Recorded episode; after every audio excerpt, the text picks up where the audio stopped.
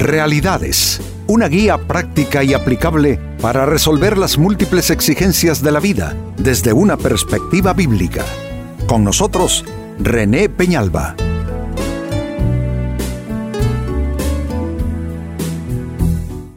Amigos de Realidades, sean todos bienvenidos.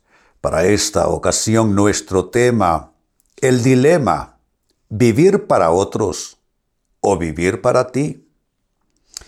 A veces perdemos el balance, el sano equilibrio de vida y nos vamos a uno de los extremos porque ambos extremos son igualmente malos. Tan malo es solo pretender vivir para eh, sí mismo, eh, encapsulando uno su vida, su historia, dejando a los demás por fuera, eso equivale a vivir una vida egoísta, mezquina, absolutamente egocéntrica. Pero también está el otro extremo y es el que quiero tratar en el programa de hoy.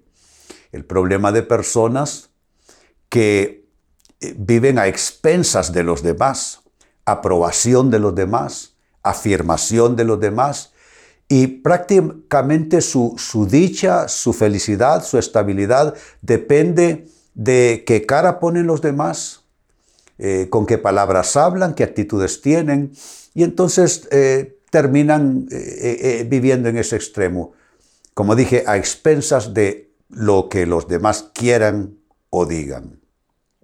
Pues este es nuestro tema para hoy y es un dilema, el dilema vivir para otros o vivir para ti. En el Evangelio de Mateo capítulo 23 versículo 25, Jesucristo está acusando de esa clase de, de, ¿cómo podemos decir?, de condición en los eh, líderes religiosos de su época.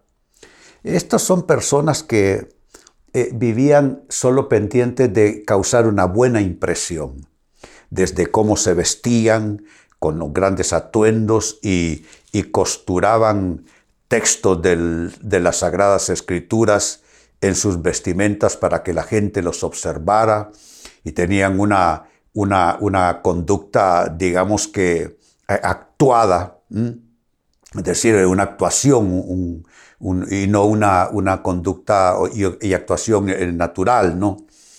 Entonces, eh, eso era pura fachada, eso era vivir para el ojo ajeno, y no para el ojo de Dios o para el ojo de la, propia conciencia, ¿no?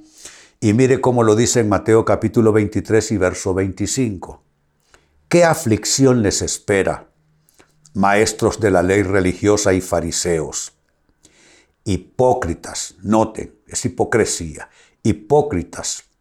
Y en esto consiste la hipocresía, pues se cuidan de limpiar la parte exterior de la taza y del plato, pero ustedes están, oigan bien, sucios por dentro, sucios por dentro, llenos de avaricia y se permiten todo tipo de excesos. Son personas que viven para verse bien ante los demás, para quedar bien ante los demás, pero a lo interno de su persona tienen muchas cosas censurables, incluso pecados como los que Jesús está mencionando, eh, eh, suciedad, avaricia y excesos. ¿Es esto lo que nos llevará a una vida, eh, yo diría, bendecida, exitosa, aprobada por Dios? Definitivamente no. Eso es convertir la vida en un tablado convertir la vida en un escenario. Pero el tema es este, amigos, no somos actores y la vida no es un teatro. No se trata de causar impresiones, se trata de aprender a ser uno mismo y buscar vivir conforme a la voluntad y aprobación de Dios. ¿Y cómo sabemos que podemos hacer esto? Bueno, pues tenemos la Biblia, que es la palabra de Dios, y esa Biblia nos va dando las marcas las señas, los signos, las señales, como para poder ir eh, eh, teniendo las actitudes, los enfoques de vida y la conducta eh, que Dios quiere, porque es que no vinimos a esta tierra por decisión y por voluntad propia. Dios nos dio una identidad personal, nos dio un cuerpo y nos puso en este mundo. Pero venimos a cumplir propósitos de Dios, venimos a cumplir designios de Dios y diseños de Dios. Pero ¿qué es lo que está pasando con el género humano? Hemos tirado al cesto de la basura los diseños de Dios para el matrimonio, para la familia, para la vida ciudadana, para la vida espiritual, y hemos creado nuestros propios moldes, nuestra propia legislación, nuestra, nuestra propia ley, nuestra propia moralidad, y lo que vivimos es de espaldas a Dios. Y claro, eso no nos da satisfacción, eso no llena nuestras almas, entonces terminamos haciendo cosmética, mm, maquillando nuestra vida, eh, poniendo en nuestra, nuestra conducta el ropaje de cómo caerle bien a la gente, cómo encajar bien en los distintos ambientes, y así vamos poniendo disfraz sobre disfraz, disfraz sobre disfraz, disfraz sobre disfraz y careta sobre careta, al grado que al final se pierde a la verdadera persona.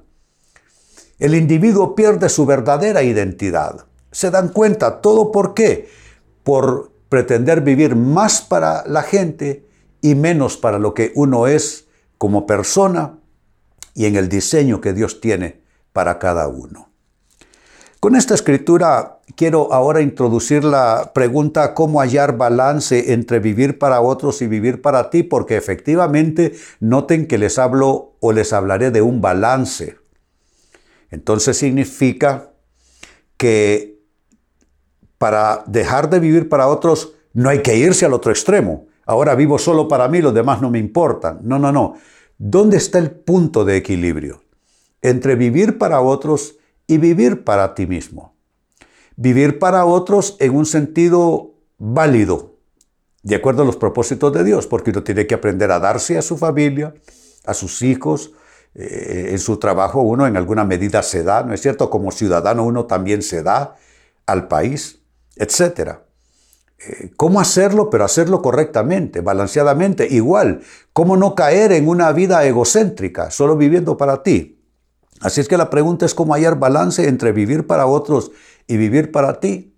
Y te ofrezco las siguientes respuestas. La primera de ellas, aprende a darte a los demás, pero con prudencia y mesura. Como digo, es algo que se aprende. Aprende a darte a los demás con prudencia y mesura. Prudencia es cautela. Cautela, ¿por qué? Porque habrá gente que posiblemente haga mal uso de tu entrega. Por eso uno no le entrega su confianza a cualquiera, no le entrega sus sentimientos a cualquiera, no entrega comunión, amistad, sociedad, no, no es con cualquiera. Entonces debes eh, aprender a darte a los demás con prudencia, pero también dijo con mesura. Mesura es como eh, con moderación, eh, con límite. creo que el amor absolutamente ilimitado es el amor a Dios, pero con las personas hay ciertos límites que hay que poner, porque entonces pasaría de ser amor a una tiranía emocional, o hay una exigencia desmedida de amor si, si, si no ponemos mesura en esto. Por eso el consejo, aprende a darte a los demás pero con prudencia y mesura. La segunda respuesta, ¿cómo hallar balance entre vivir para otros y para ti? No le des tu tiempo a quien no le corresponde. Esto es importante. Tiempo. Creo que de las cosas valiosas que hay en la vida, el tiempo es prácticamente la más, eh, el, tesoro más crucial para la vida humana. ¿Por qué?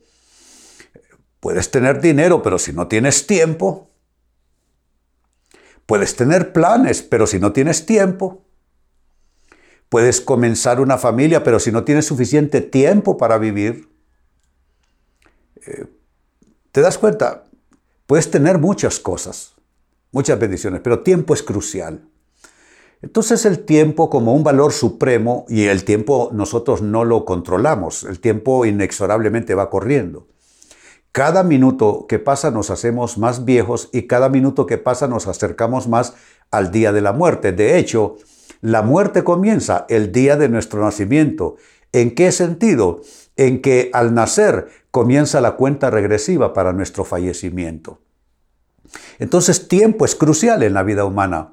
Hay que invertir bien el tiempo para poder tú cumplir en esta vida eh, no solo tus metas, que eso está muy bien, no solo tus sueños, que eso está perfecto, pero también cumplir los propósitos para los cuales Dios también te envió a este mundo.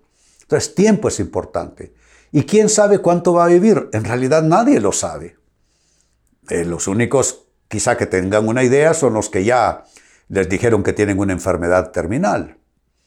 Pero por lo contrario, en términos generales, nadie sabe cuánto va a vivir. Entonces, si yo no sé cuánto voy a vivir, lo mejor es que yo no pierda mi tiempo dándoselo a quien no corresponde. El tiempo eh, se, puede priorizar. Dios, familia, eh, también el tiempo eh, espiritual para uno mismo, tiempo para cultivar su espíritu. Iglesia es importante. O sea que el tiempo no se le da solamente al trabajo. Yo sé que todos comemos. Todos tenemos boca, eh, tenemos hijos que cuidar, que educar. Pero el tiempo no es dárselo en exclusiva al trabajo, porque dándole tu tiempo en exclusiva al trabajo puedes destruir a tu familia. Es más, puedes destruir tu salud. Entonces, estoy diciendo que hayas balance entre vivir para otros y para ti si no le das tu tiempo a quien no le corresponde. Analiza, pregúntate, ¿a qué o a quién le estoy dando un tiempo que no es suyo? Que no le corresponde, que es un mal establecimiento de prioridades. Tercera respuesta, ¿cómo hallar balance entre vivir para otros y para ti? No permitas control o manipulación de personalidades autócratas. Hay personas que te, si tú te descuidas, si tú lo permites, te van a usar para cumplir su agenda. Y una vez que te hayan usado para cumplir su agenda, te desechan. Hay personas que toman las relaciones como cosa de desecho, las usan y luego las tiran por ahí. Entonces tú no puedes permitir que alguien te manipule. Yo creo en compartir uno su vida con otros. Y cuando compartimos sabiamente nuestra vida con otros, se crea algo que se llama dicha y se cumple el destino de la persona. Pero cuando establecemos conexiones que muestran tiranía emocional, mental, que muestran control de una persona sobre otra, que evidencian manipulación de una persona sobre otra. ¿Y quiénes hacen eso? Las personalidades autócratas y las personalidades neuróticas también. Estos tienen esa necesidad de controlar a los demás. Esos tienen la necesidad de atraer a los demás, encadenarlos a sí mismos y que esas personas entonces estén girando alrededor para proveerle dicha y estabilidad. Pero eso es completamente enfermizo. Eso es totalmente anormal. Y hay quienes se prestan a establecer estas relaciones disfuncionales, relaciones de codependencia, que es una, eh, es una dependencia enfermiza. Así es que, insisto, no permitas control o, manipulación de personalidades autócratas sobre tu persona. Y una cuarta respuesta es esta. También hayas balance entre vivir para otros y vivir para ti si no eh, si decides no, no vivir para agradar, no buscar agradar, sino edificar a los demás. Cuando se trata de agradar, Pablo lo dijo de esta manera en la Biblia, cada uno agrade a los demás en lo que es para edificación. A mí me gusta más la palabra edificar que agradar, porque edificar tiene que ver con construir, construir relaciones, construir vida, construir dicha, construir estabilidad, construir propósito, pero eh, solo agradar, agradar me suena como emocional, Agradarme suena como cosas eh, así, de, emociones, de sentimientos, eh, de, animosidad. Pero la vida no se hace con eso. Eh, entonces tú tienes que diferenciar, ¿estás solo agradando a alguien en tu trabajo, en tu vida sentimental, en cualquier otro ámbito de relación, ¿estás solo agradando a alguien o estás siendo edificante en esa relación? Y reitero, edificar es construir. Así es que no busques agradar, sino busca edificar a quienes te rodean. Vuelvo al texto de inicio, Mateo 23 y verso 25, dice que aflicción les espera, maestros de la ley religiosa y fariseos, hipócritas, pues se cuidan de limpiar la parte exterior, noten la parte exterior, de la taza y del plato, pero ustedes están sucios por dentro, llenos de avaricia y se permiten todo tipo de excesos. Son personas que viven solo para lo, el ojo ajeno. Eso es, erróneo y es hipócrita, según lo, que Jesús dice. ¿Cómo hallar el balance? Sin un extremo ni el otro, sin, sin vivir solo para los demás y tampoco sin encapsularte egoístamente en ti mismo. ¿Cómo hallar ese balance? Te he dado cuatro respuestas. Uno, eh, debes aprender a darte a los demás, pero con prudencia y mesura. Dos, no le des tu tiempo a quien no le corresponde o a lo que no le corresponde. Tres, no permitas control o manipulación de personalidades autócratas. Y cuatro, finalmente, no busques agradar, sino edificar en tus relaciones. Amigos, con esto cierro el tema, de igual manera me despido y les recuerdo que nuestro enfoque de hoy ha sido titulado El dilema, vivir para otros o vivir para ti. Hemos presentado Realidades con René Peñalba. Puede escuchar y descargar este u otro programa en renépenalba.net.